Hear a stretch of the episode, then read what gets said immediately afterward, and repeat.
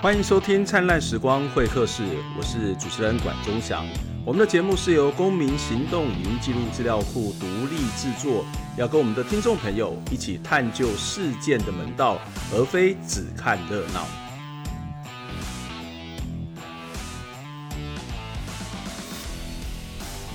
今天节目，呃，其实我非常的开心哦，因为。呃呃，我今天来到这个地方是在新港嘉义的新港陈景煌医师的诊所，我们要跟他谈一个非常重要的一个议题，就是呃新冠肺炎。但是新冠肺炎好像在台湾每天的电视上面都看到很多很多的报道，可是呢，谈新冠肺炎有一个东西我们恐怕不能够忘记，就是社区防疫，就是在我们的日常生活当中，恐怕这些都是要特别关注的地方。所以今天非常谢谢陈医师来接受访问，谢谢关老师。对，谢谢陈医师。那呃，我想先请教陈医师的一个一个问题，就是呃，您怎么去看这个新冠肺炎的这个发展哦？特别是我们看到，当这个新冠肺疫疫情产生之后，呃，很多人都感到恐慌。那您在新港，在一个相对之下比较乡村的地方，民众刚刚听到这个讯息的时候，他的感受或者他反应是什么呢？呃，我想基本上它是一个啊、呃、新型传染病，它是一个 RNA 的病。那全世界所有的人，当然现在已经大概一亿多受到感染，就是，呃，这个病毒刚出现的时候，其实是大家都没有免疫，因为对我们来讲，它是一个新的，完全没有出现在这个地球上，所以这个是我们会害怕的一个原因。那虽然它的致死率不是那么高哈，比比一般的流感高一点，但是因为它它。除了它是新型传染病之外，又加上，呃，它的呃传染的方式，传染的方式，也就是说，我们最怕的，它是一个没有症状就会感染。我们以前 SARS 的时候，发烧才有感染，那这个病毒是它的传染性是在产生症状之前的两三天，所以它是我们可怕的地方之所在。那这个也是我想啊，这样一个新型传染病已经在台湾一年多的啊这样一个时间哦。比如说我们最近呃香港也发生了一个啊，我们的呃台塑厂有一个丹麦来的呃呃技师工程师，然后他后来确诊，然后他在那边有跟啊大概十几个左右，大概将近二十个的这样的一个啊啊他们的台塑的员工有一起开会。那里面当然有一些是住在新港，所以碰到这个事情，大家非常紧张。但是因为我们已经在去年大概三四月左右，我们成立了一个啊社区防疫啊行动委员会，就以新港乡的，就是我们新港乡长来主导的一个社区防疫的行动委员会。那我们马上开会，当天知道我们马上、嗯、当天就知道，那马上开会。那因为我们已经有一套的我们所谓的啊标准的作业的程序，我们跟比如说卫政单位啊啊社政单位啊大家啊一起已经有一个一个建立一个默一个共识，所以我们其实这一次是 要不那么紧张啊。那当然比较紧张是去年时候。所以其实我们可以看到，因为在去年一整年的这个防疫期间，新港其实早就已经呃非常的未雨绸缪，或是这个超前部署，特别是在社区的部分。那让这个刚刚谈到，在新港一旦发生这一个丹麦技师的这个案子的时候，相对之下，哎，比较这个从容，比较容易去防治它，也没有让它很快速的扩散。我们有有标准作业程序，就是在那个当当下，我们我们当然要先从它的。可能的一些接触的，所以我们的卫政，我们啊就开始做比较深入的那的一个追踪，我们叫啊疫情的疫调、疫情调查。那另外一部分就是我们环境的部分，嗯，那当然我们也在中央疫情指挥中心的指导之下，他的指挥直接的指挥之下，但是我们乡长透过我们的社区防疫行动委员会，嗯，我们更能够把。政府的我们中央疫情指挥中心的一些指示，嗯，我们尽快的落实。比如说我们奉天宫也好，我们这些人比较聚集多的地方也好，我们啊比较有高风险的地方也好，比如说我们的老人啊，我们这些啊比较万一有受到感染啊，产生这个变这个比较严重的并发症这些呢，我们马上啊有一些的动作。那这个就是让我们因为我们有动作，我们有超前部署，所以我们的恐慌，所以管老师你在提这个恐慌呢，就可以减少一些。这里提到一个一个我觉得还蛮重要的现象，这个现象是说，在我们看到在台湾有关于中央呃疫情的这个相关的报道或者讨论的时候，我们都看到整个焦点是放在中央，在卫福部，在陈时中部长的身上。那的确，我们的很多的防疫的工作都跟很多地方比起来，很多国家比起来，其实都非常非常的好。可是你刚刚谈到一个重点，就是新港乡是一个乡村。那其实即使是乡村，每个乡村都会有不同的特色，人际的网络，它的呃所谓的产业的结构，它的人际的互动的方式都不同。从只有我们只有看到在中央上面的一些表现，可是这些中央的这些指令或是中央的一些防疫的做法，如果要到每个地区来所谓的真正落实的话，那因为我们现在比较没有扩散出去，可是如果万一真的有一天扩散出去，每一个区域。他他应该怎么去应应这样的一个、呃、一个做法？哦，有一个很重要的概念，就是说，这种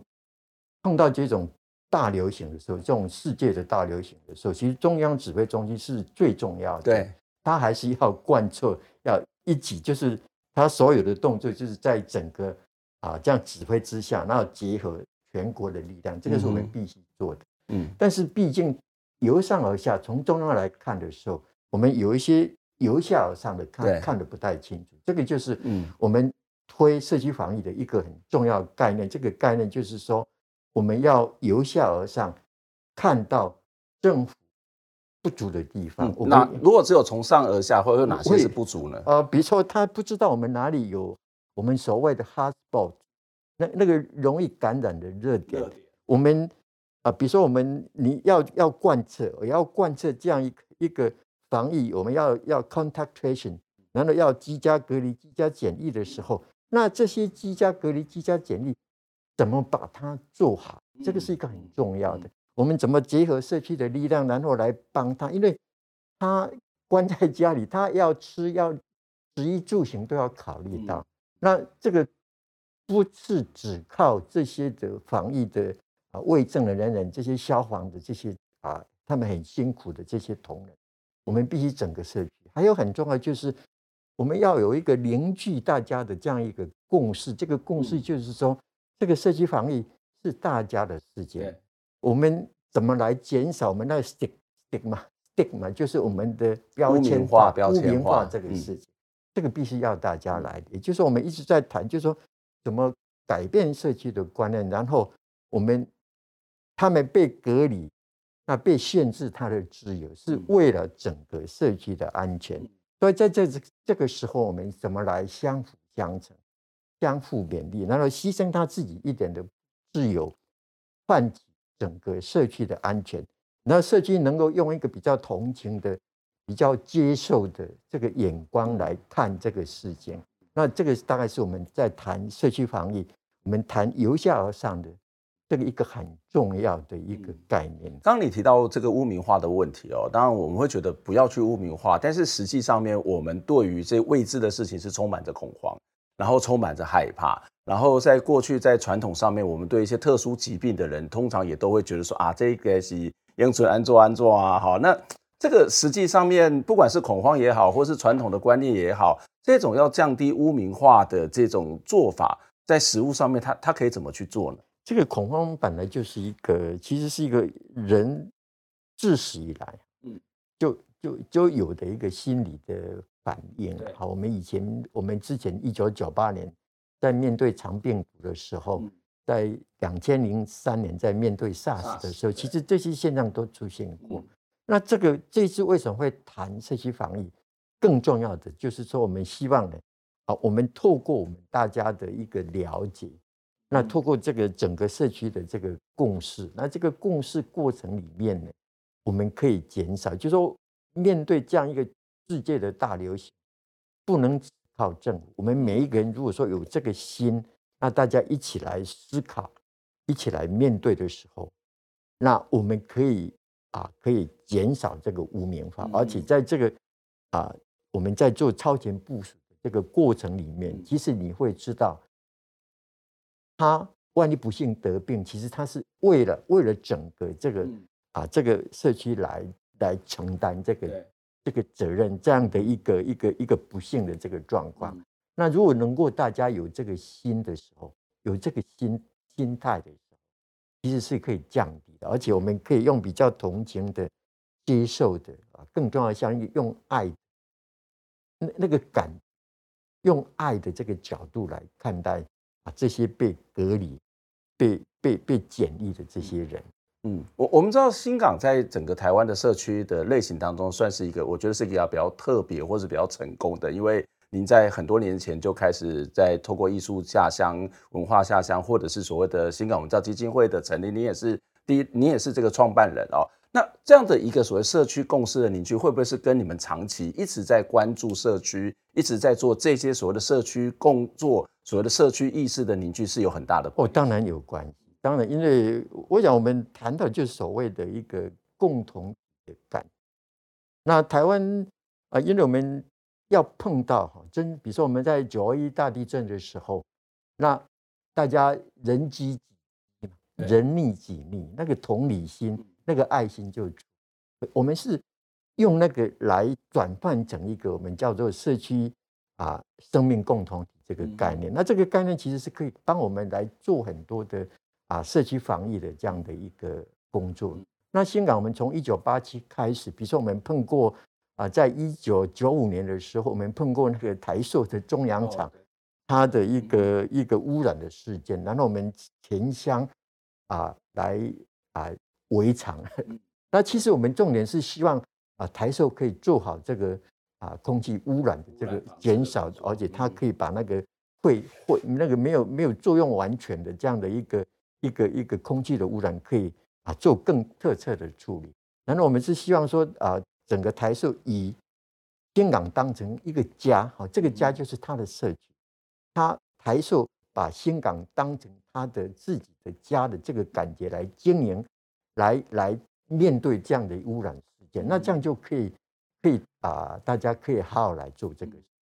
那这个 COVID-19 也是我们社区防疫，也就是说大家就是用。我们我们一个团结的心，用一个爱心，用一个同理的心，用一个人机己机、人溺己溺的事情这个概念来面对这些被隔离的，这些万一不幸被啊甚至被染到的，所以我们每一个人其实都是面对的相同的这样一个风险。但是如果有这个概念的时候，我们那个那个所谓污变化，当然就会减少啊，就会。无形中就啊消失掉，因为我们是一个共同体。那这个共同体，我是觉得可以帮忙我们来啊面对很多的社区的一些生存的挑战。我们可以让我们的这样的一个一个啊这样的一个全世界的大流行，我们可以把它整合，就是我们团结所有的力量，发挥我们的爱心来面对这样的一个啊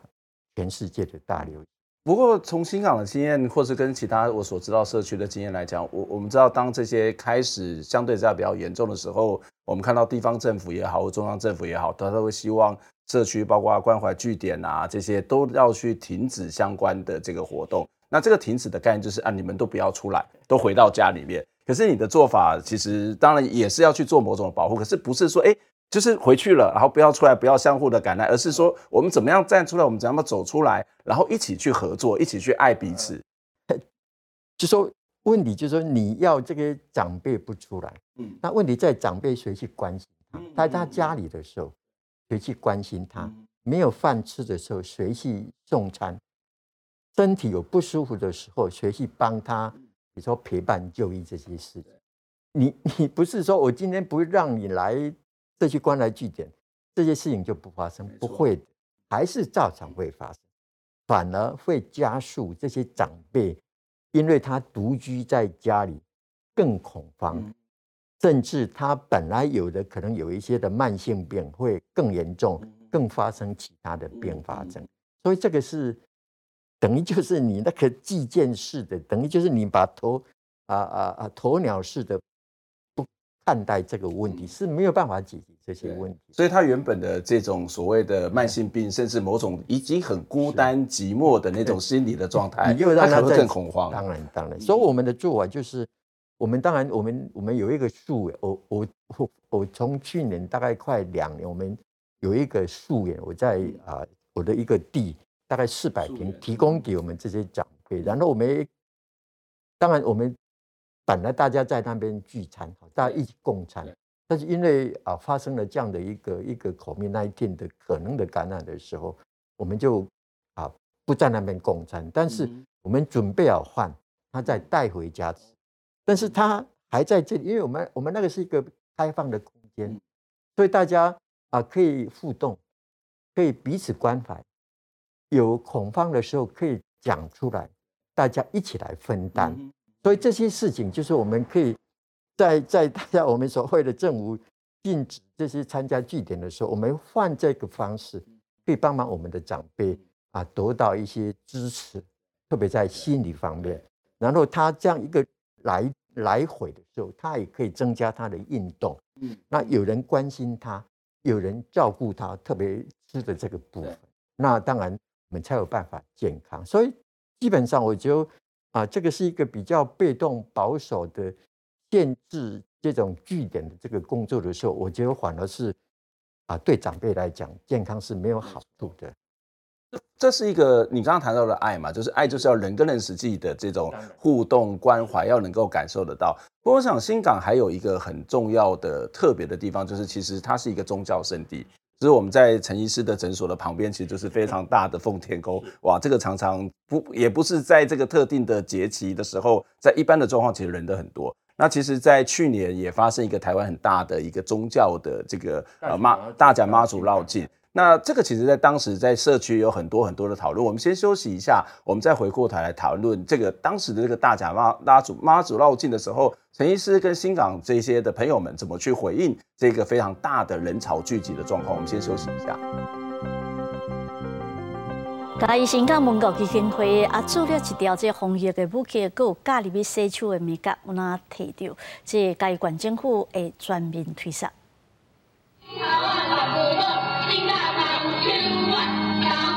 嘉义县政府一直主管团队甲长辈、实习新住民做伙跳着防疫舞蹈，简单好记的动作，阁加上宣导洗手防疫的步数。嘉义县政府要推广成为宣导防疫的新运动。很多老人一起，安尼在一起。可以动一动，啊，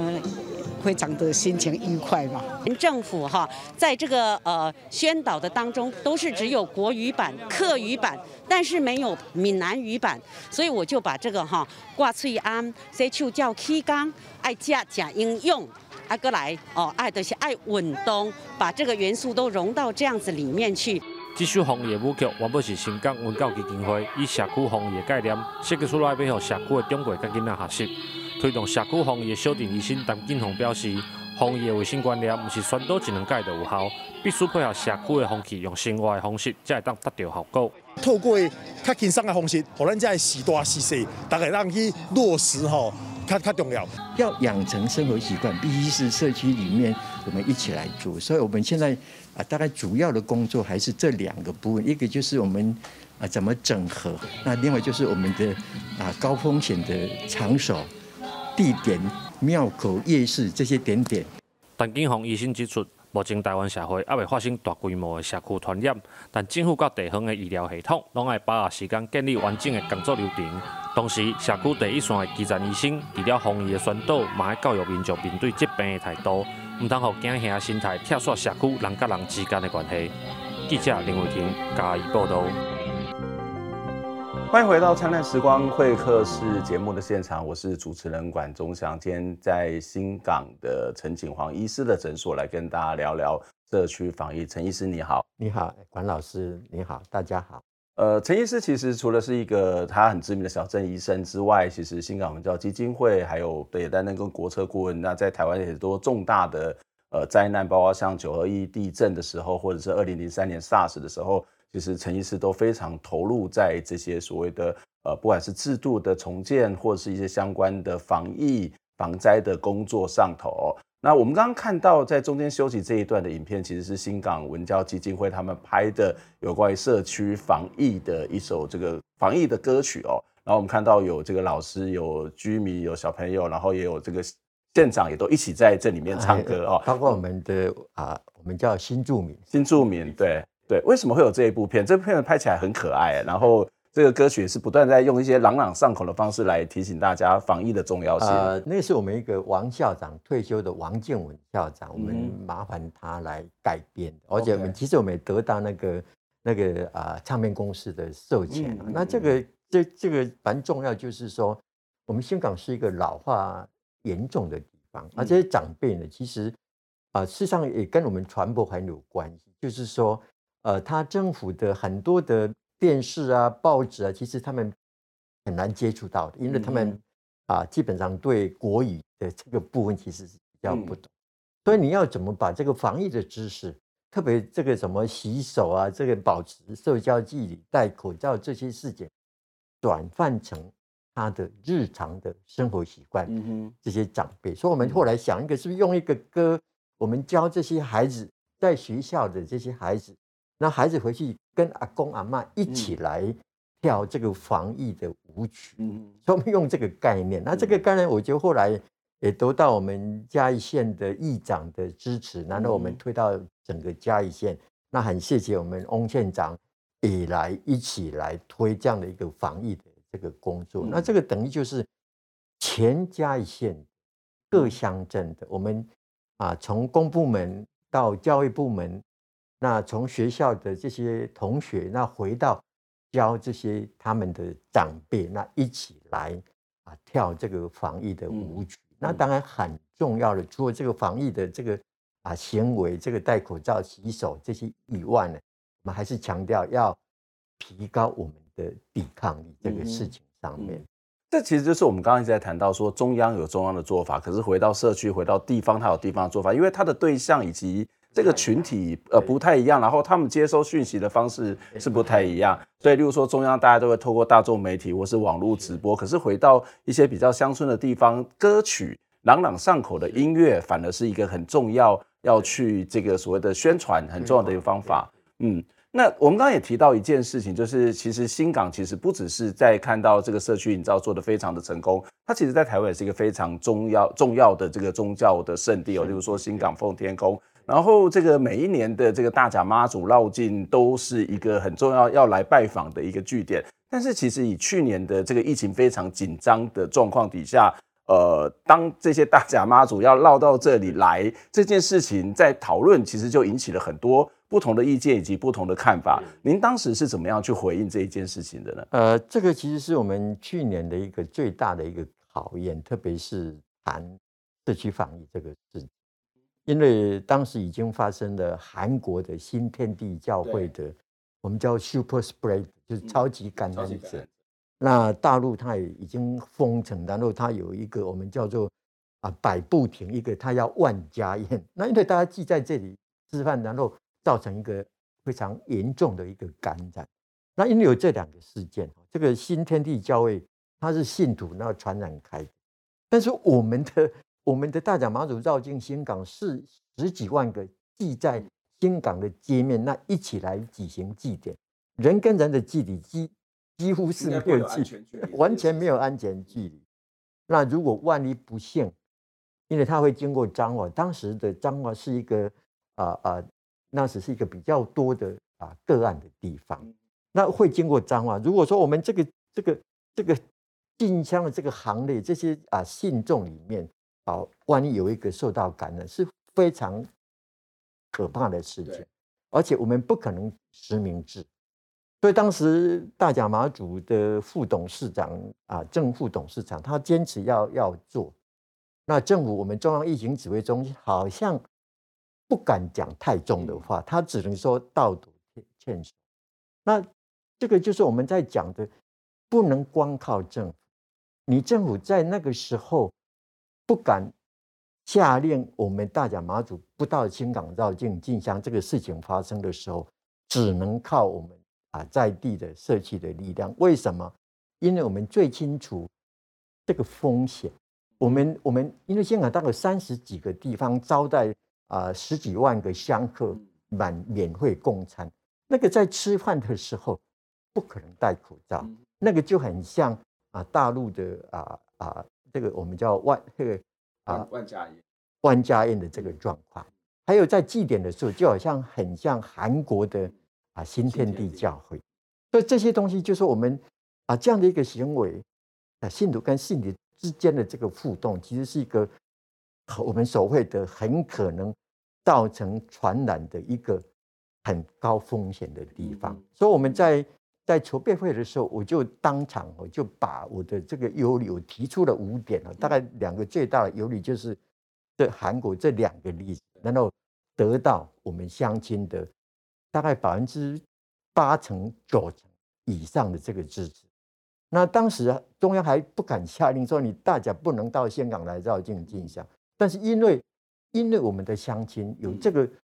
几乎全面的反对。啊，大甲妈祖到香港，他把他挡下来。那后来当然啊，蔡总统他也说，我这个就职典典礼我就取消了，给我们这个啊大甲那边很好的下台阶，一个很好的下台阶，然后才才终止，才没有让这个可能的风险，因为那时刚好啊彰化我们第一个那个死亡的案例在那边发生了，所以其实大家人心惶惶。那如果一二十万的九天八夜。的这样一个行程，而且大家一起一起坐车的，那一起住的，然后一起拜拜的，啊，这个过程里面太多的风险。那这个大概是我们去年啊，这个社区防疫新港啊，我们在地的乡亲，我们的团体，我们各个团体，大家啊，其实是一个啊，打了一个很重要的一个一场仗。那这个也是证明说啊，这样一个大流行靠政府，完全靠政府是不足。因为当时，啊，陈陈部长他还不敢说你这个大直接下令大甲妈祖你不不能来，也没有也不敢讲这句话。后来是靠我们的乡亲，我们在网络上，在啊民间的大家串联，来把这个事情挡下来。嗯，不过说实在，为什么我不敢去说阻止？他其实应该背后有两个很直白的原因，一个就是 大家就是所谓的政治的这个所谓的力量，这个权力的关系；另外一个就是所谓的商业的利益嘛。那这两个其实，在台湾要处理很多事情的时候，这这两个这两股的力量是会带来很大的压力，或者是让很多事情都没有办法好好的去做。您在做这件事情不会有压力吗？那其他的相亲，其实我们也有很大的压力。这个我想已经事过境迁了，有时候也不好意思讲太多的内幕。但是就是说，刚好就是说，刚好我们的乡亲敢站起来，刚好我们的乡亲团结起来。我们有八成以上的乡亲反对这样的一个事情，所以才有办法靠民间的力量，靠社区的力量把它挡下来。这个我想是啊，目前我们只能啊这样一个讲。那当然这几个金钱类啊这些政治的因素呢，我想啊台湾就是很麻烦，就是我们太多的这些会模糊模糊这些是非，因为很明显的它就存在着太多的风险，但是大家因为政治的关系。就忽略了，这个是我觉得我们在做啊社区防疫，在做全国大型的防疫的时候，必须啊要学到的一个经验。这其实是很不简单，而且能够透过这种你一直在强调一种由下而上的力量，有这么高比例的乡亲去支持，然后去面对这个可能有形无形的这种政治或是商业力量，我觉得这是一件很难能可贵的。是因为我当时每天都有写脸书哈，那后来我发现我的脸书引用了。好几千个人一直转载，所以大家普遍的大家有这个共识。那不只是我们新港乡亲，因为新港乡亲很勇敢讲出来，我们一些专业团体、医师啦啊，各个不同的专业团体都站出来一起支持，说啊，政府应该更强硬的不让这个事情发生。所以后来啊，我们蔡总统才提到，我们就职典礼，我还是啊，要让这个这样的一个事情可以顺利圆满来解决。您刚刚一开始提到说，其实我们在谈这件事情的时候，它不是一个纯粹的一个疫情的一个部分，或者是我们在做社区防疫，也不是在单纯的阻止这个疫情的扩散。它其实一个更大背后一个思考，可能是一个人跟人之间的关系，人跟环境的关系。您为什么会从这个角度来去看社区防疫这一件事情？呃，我我觉得人类文明的进展很多是在这个大的灾难之下。再慢慢一步一步来修正。我们以前，比如说我们啊，我们以前碰到那个啊 B 型肝炎，哎，我们大家就开始讲说，我们是不是我们尽量用免洗餐具这样的一个，然后我们尽量用公筷母，啊，这样一个一个一个啊卫生的习惯。那我们以前会结合的时候，就尽量不要啊随地吐痰这些事情。那这次的啊武汉肺炎这个 COVID-19，其实它是告诉我们，它是无形无踪的，所以我们必须要团结，我们必须要做好社区防疫，必须做好大家社区的每一个人，在每一个地方，在每一个时间，大家落实这个防疫的工作。我们要把这个社区生命共同体的力量建立起来。我觉得这个是。大概是我们这次 COVID-19 我们最重要的教训。那这里面就是我们社区要做什么？我们社区是要做我们所谓的共生。嗯，我们为什么会有这个 COVID-19？一个很重要的原因是我们人吃，